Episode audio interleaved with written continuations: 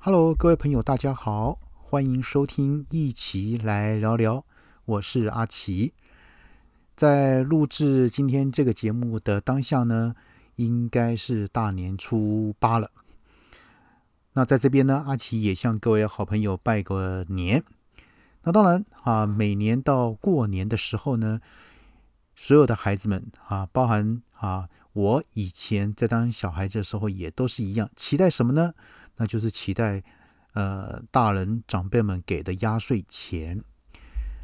那当然呢，今天我们谈的题目是呢，爸妈到底该不该来帮忙啊，保管这个压岁钱呢？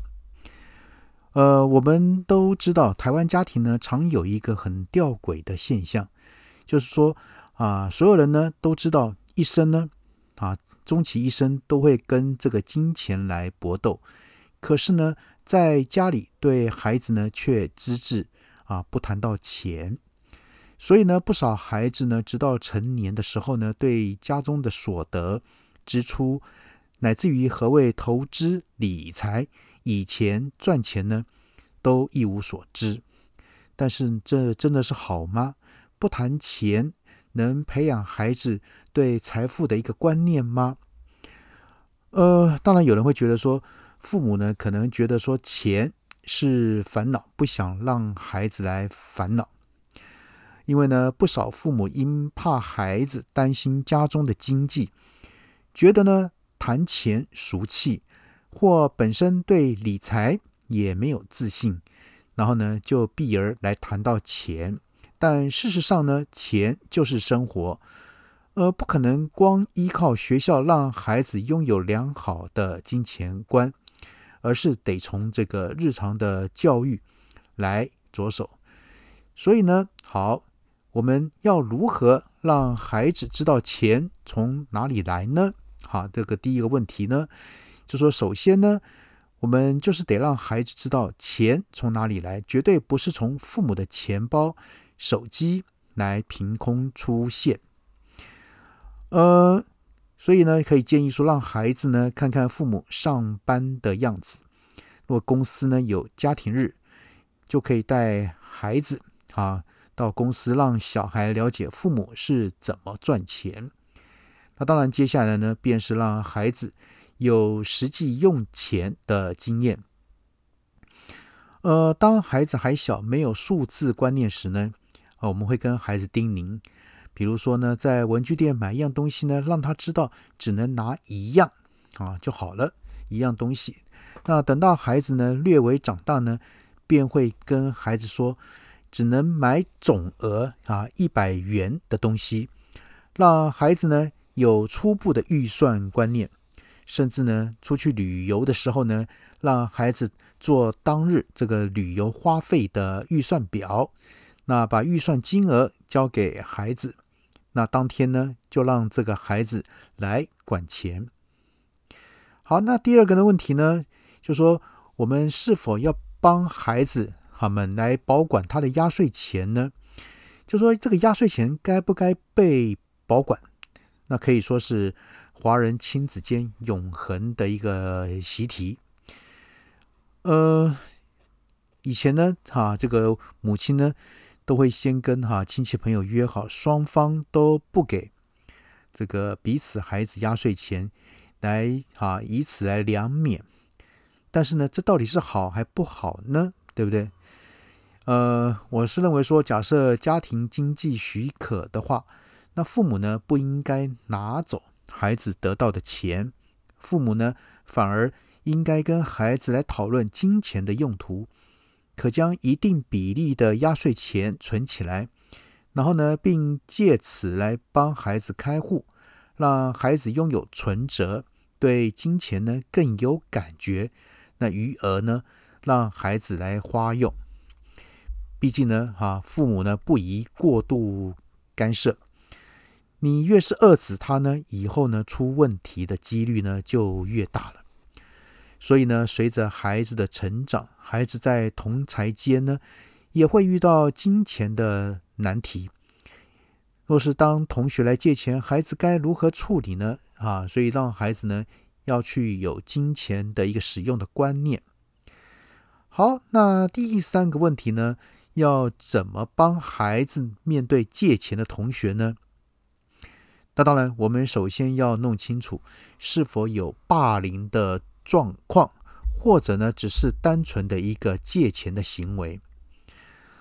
呃，像我们小孩呢，曾经啊，他的同学想跟他借啊借钱买这个小动物啊小宠物，然后呢，呃，这个呢，我那时候呢就跟我的小孩讲，就说有啊五批哈。的一个哈来做一个检视的方法，哪五批呢？第一个呢就是啊，就是怎么讲，就是 people 人啊，也就是说你借钱给谁呢？那对同学的人品了解吗？那第二个呢是 purpose，就什么？就是目的，就是借钱的理由是什么？啊，假设同学呢是要买小宠物、小动物的话呢，有想过会被对方的妈妈发现的话怎么办呢？那第三个 P 呢，就是 payment，就是还款的来源。那同学呢，这个还款人呢，有没有啊还款的金源呢？那这个这个同学呢，有存款或日后的压岁钱可以来支付借款吗？OK，那第四个 P 呢，就是哈 protection，就是债券的担保。这个还款人呢，能否有担保品？那使这个借款人有保障呢？那假设呢，这个同学拿不出担保品，要把这个小宠物抵押在我们家吗？OK，那第五个 P 呢，就是哈 perspective，就是未来的一个展望啊。那借出的钱有可能带来更大的效益或收益吗？那这位同学买的这个小宠物可能会生更多的小宠物出来卖吗？啊，所以呢，哈，我们就用这个。这个这种检视的方法呢，让小孩子自己去衡量该不该借钱给同学。那当然，虽然最后这个不了了之，但是呢，有机会的话呢，也要去提醒对方的家长。那当然，孩子的世界呢会有借款的一个状况，所以说呢，呃，在许多状况里面，孩子呢可能怕不借钱给同学会失去友谊。那但是呢，也要教会孩子。借钱呢，一定要量力而为。那所以呢，孩子得学会在人情跟经济的损失风险间来做决定。好，那第四个问题，孩子啊想买高价的商品，是否该否决呢？假设呢啊，你的孩子看到这个童宅有手机等这些哈高价的一个商品的时候呢，也喊着想要。那遇到这种状况的时候呢，我们想得先厘清孩子是否真的需要，然后呢，看情况能否有替代的方案。那当然啊，最重要的关键是要用讨论的方式来跟孩子来做沟通。比如说啊，他想要手机是因为真的需要，还是只是单纯想跟同学一样呢？若只是单纯啊想要。那还啊，这个家长是否提供自己旧手机给孩子就好呢？就不需要再买一只。所以呢，我们必须要知道，孩子呢是不能宠啊，不能溺爱。那面对孩子的需求呢，家长必须量力而为。若经济无法负担的话呢，就要跟孩子来讨论啊。假设我们买不起，比如说。五千块的鞋子的话呢，那我们是否能先买五百元的鞋子呢？要让孩子们明白，我们现在没有能力啊去做这个事情。好，那第五个问题呢，就是我们要何时让孩子来接触股市呢？呃，用以前来赚钱的概念对孩子来说呢是比较复杂，但是呢，随着孩子们的数学能力增加。自然呢，就较容易了解啊。平常可机会教育，比如说呢，看到台积电的新闻呢，就可以来跟孩子解释为何台积电是护国神啊，神山啊。那若孩子有钱呢，是否会想要投资呢？呃，我们当然以前都会说储蓄是好习惯，当然现在的储蓄包含了这个买股票跟基金。因为呢，毕竟在低利率的时代呢，孩子到一定的年龄呢，啊，我们可以举办，比如说类似模拟竞赛，跟孩子们一起来模拟操盘，看谁的投资获利较佳，然后进而呢了解这个金融市场的运作。啊，久而久之呢，这个他对股市呢，比如说这样，他就有有相当的感觉跟了解了。好，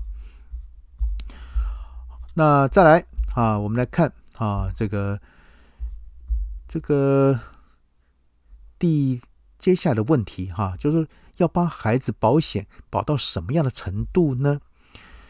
呃，许多父母都会帮孩子买保啊保险，那保险该怎么买，又该怎么花呢？所以呢，哈，我们第一步呢，要把自身父母跟子女的家庭年龄图把它列出来。那来看看谁是家中财务上负担最重的，那因而他也是风险最高的人。当然，不少父母在孩子身上哈花了高高额的保费，那当然忽略了孩子要成长啊。那关键是父母不能倒。啊，等等这些，所以呢，风险最高的家里面的那个负担的那一位呢，自然保费也应该要最高。好，那当然啊，有专家建议说，保费的开支呢，可设定为家庭总收入的八分之一到十分之一，而作为经济哈主轴的父母呢，至少占总保费的五成以上。那在儿童的这个哈保险部分呢？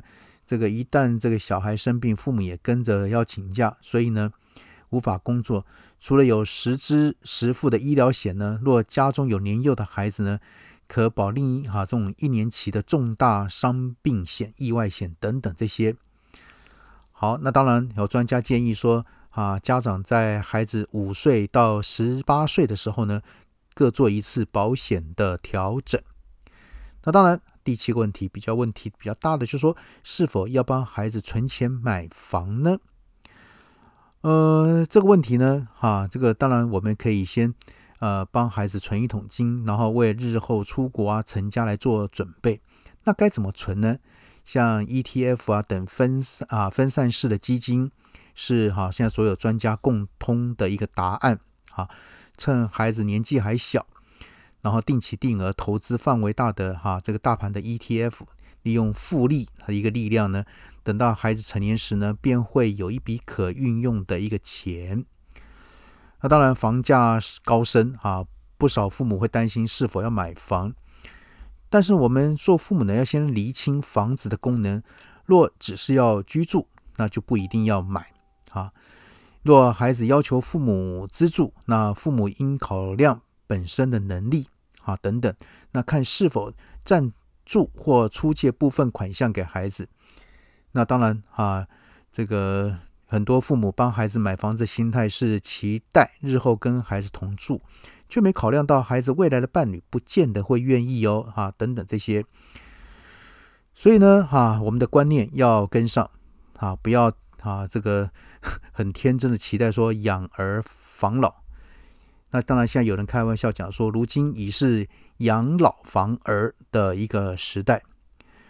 好，那所以说呢，今天我们透过这个压岁钱的一个话题呢，来衍生出，就说我们当父母的要如何啊，让孩子呢对财务的观念能够哈慢慢慢慢的建立。好，那今天呢，阿奇先跟各位谈到这边喽。好，拜拜，晚安。